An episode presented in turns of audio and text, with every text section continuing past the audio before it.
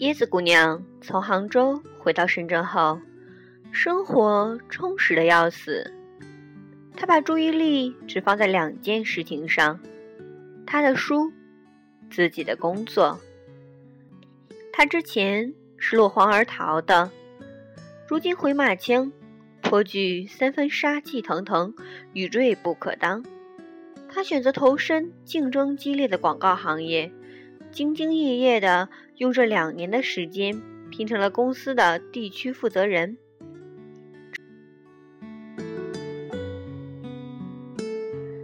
这应该是他旅行的次数最少的两年，和老友们的联络也少。他有一个叫大兵的朋友，很想念他，给他打电话，好多次他接电话时干净利落的喊。我在上班，不方便接私人电话，挂了挂了，赶紧挂了。等下班时联系他，他又压低了音量，小声的回答。他说：“我旁边有人在写东西，咱小点声说话，别吵到他。”可笑妹妹也想他，也享受到了同等待遇，于是杀到深圳来看他，两人。住在他新租的大房子里，同睡一张榻榻米软床。可小妹妹半夜搂着他说私房话，问他：“你的公主床呢？”椰子姑娘说：“你讨厌了。”她用被子蒙起脑袋，咯咯咯的笑，害羞的像个小女生。可笑妹妹没怎么见过 A 罩杯的人扮鹌鹑。吓出了一身鸡皮疙瘩。公主床一直在他家，没搬回来。椰子姑娘不说，他也不提。他一个胡子拉碴的大老爷们儿，天天睡在那张粉红色的公主床上。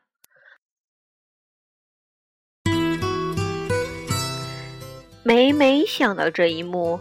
椰子姑娘的心跳总会瞬间加快几秒。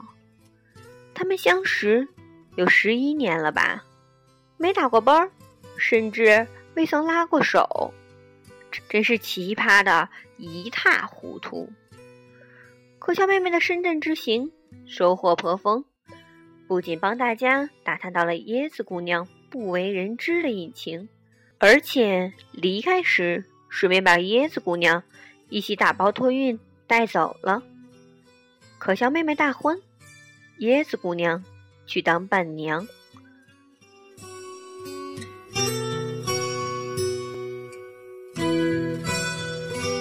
婚礼是他们共同的朋友大兵主持的。此人英俊潇洒，帅气逼人，会唱歌，会画画，也会写书，不仅口才极佳，而且。颇有眼力劲儿。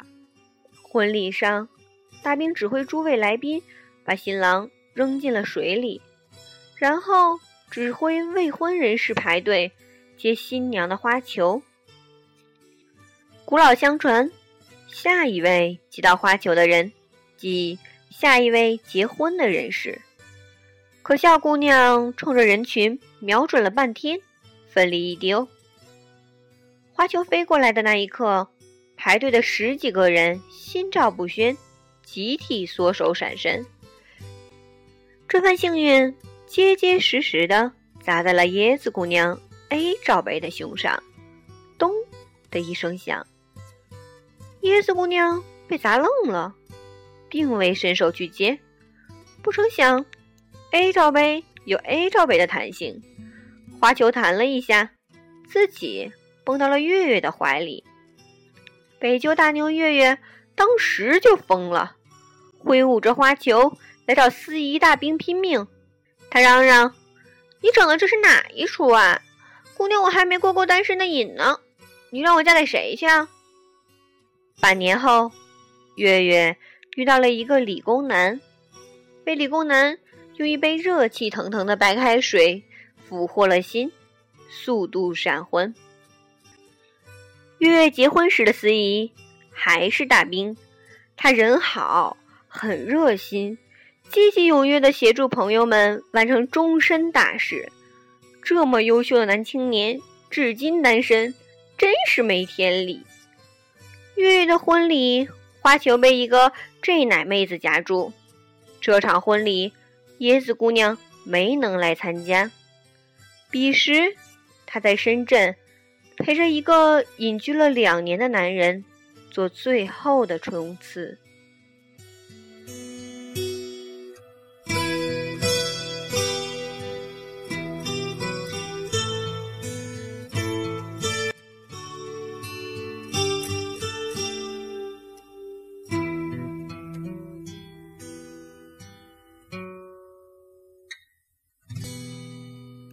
书终于写完了，两年，两本，真金白银的东西自有方家识货。迅速的签约出版社，迅速的出版了。新书上市前，恰逢他生日前夕，椰子姑娘拎着一瓶白兰地来祝贺他。两个人盘腿坐在木地板上，推杯换盏，喝了一会儿，椰子姑娘。起身去冰箱处拿下酒菜。他随口问：“你想吃点什么？芝士片儿还是火腿片儿？”他笑着说：“华强北的披萨。”厚厚的冰箱门挡着椰子姑娘的脸，她一边在冰箱里翻翻捡捡，一边随口说：“拉倒吧，你吃不到了。”那家店上个月已经关门大吉了。说完这句话，人忽然定住了，眼泪像珠子一样噼里啪啦的掉了下来。隔着厚厚的冰箱门，椰子姑娘捂住了眼泪，却捂不住嘴边冒出的一句话。她说：“妈的，眨眼，我们都不年轻了。”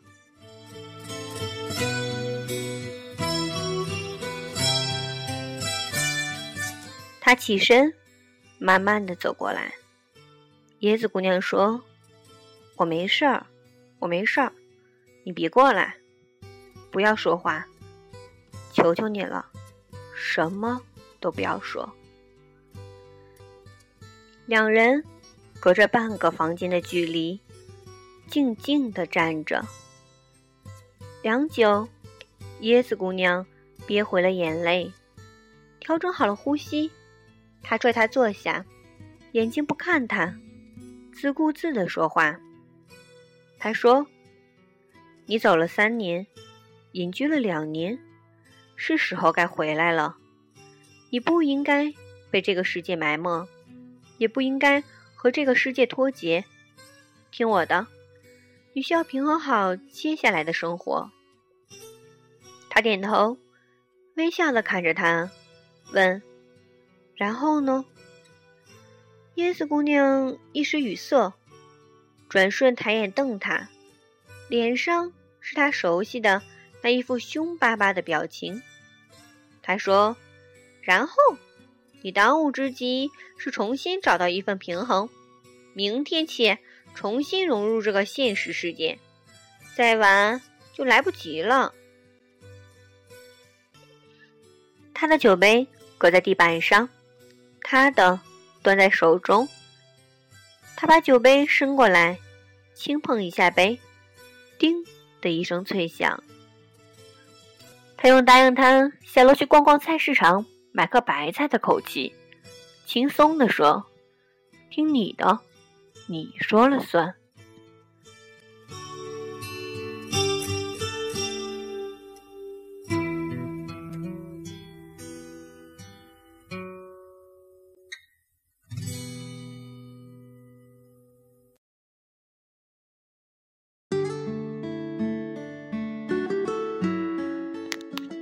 真正牛逼的人，无论在哪个领域，都能施展自己的天赋，并将天赋全然绽放。他在建筑设计圈几乎消失了五年，重返业界后，却在短短几个月的时间内震惊了众人。三年的游历，两年的思辨，赋予他一套独特的审美体系，以及神秘而强大的气场，折射在图样上，体现在工作中。所有人都惊叹于他思维的睿智，行事的缜密成熟。一直以来，人们习惯于将自我世界和现实世界对立看待，并或多或少的把前者赋予一点原罪，仿佛你若太自我。必是偏执和极端的。五年前，大多数人把他认知为一个自我的人，说他太内向、太自娱、缺乏生活智慧，总之，太年轻。五年过去了，如今没人否认他是个自我的人，但人人都承认。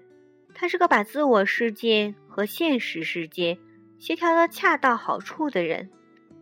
他迅速的迎来了事业的盛夏，职业半径辐射出深圳，从珠三角地区一直跨越到长三角。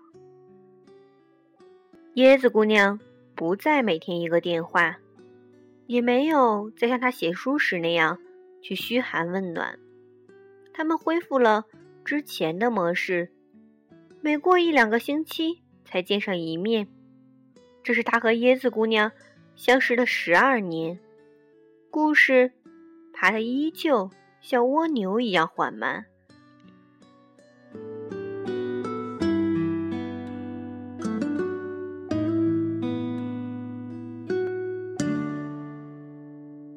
这看起来很让人着急。作为为数不多知晓椰子姑娘故事的朋友，可笑妹妹和那个优秀的大兵同学曾经有过一番辩论争执。大兵同学很文艺，但不文青，而是文盲，流氓的盲。他十分不解这两个人为什么拖了十二年还没滚过床单，到底是太被动、太含蓄，还是？爱的不够深，不敢把生米煮成熟饭。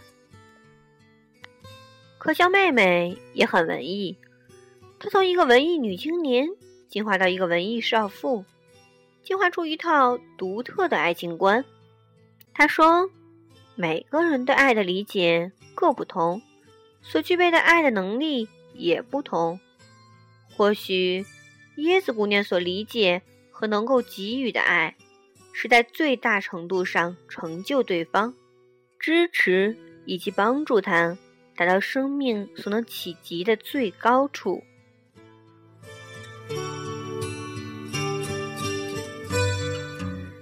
大兵同学说：“这也太老派了吧！这两个人是对古董吗？人年轻的时候就那么几年，很多东西。”能抓住多少就赶紧抓住多少，莫等花谢空折枝，懂不懂？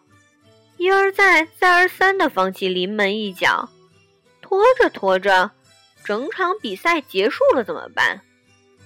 可笑妹妹说：“是的，很多人把爱情当作战场、卖场或赛场，但也有很多人的爱情是块慢慢栽种的田。”他又说：“再者，你怎知晚开的花儿就不好看？”大兵同学说：“切！”可笑妹妹和大兵同学谁也没能说服谁。旁人的解读终归是旁人的旁白。椰子姑娘的故事始终缓慢，不咸不淡，不增不减，谁谁都不知道。何日方是花开的那一天？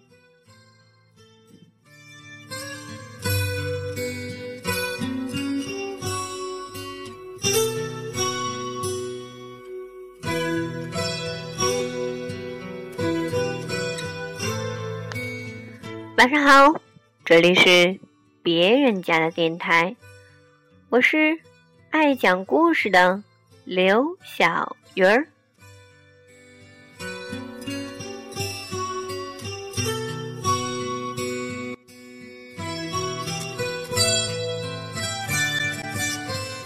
故事讲到这儿，我想很多人应该已经开始挠墙了，可能已经有想要揍小鱼儿的冲动了。可是，我只能说，欲知后事如何，请听下期节目。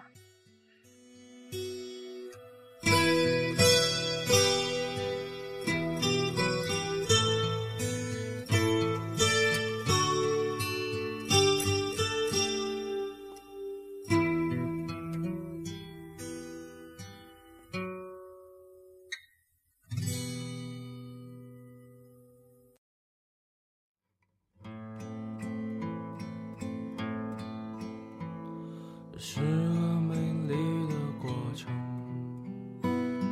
花儿摇曳在阳光下，看到了你甜美的笑，阳光一样的闪耀，像鸟儿停在枝头，在我心脏的枝头。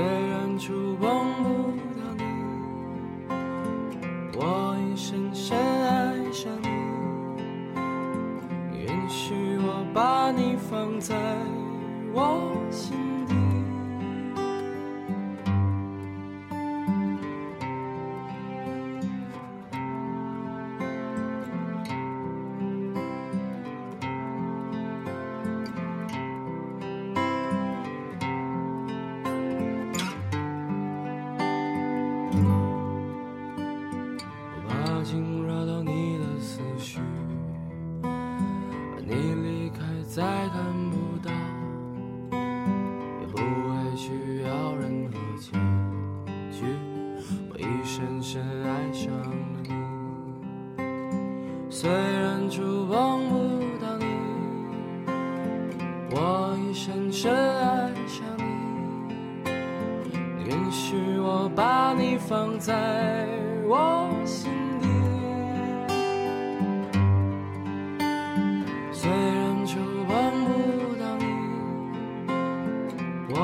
深深爱上你。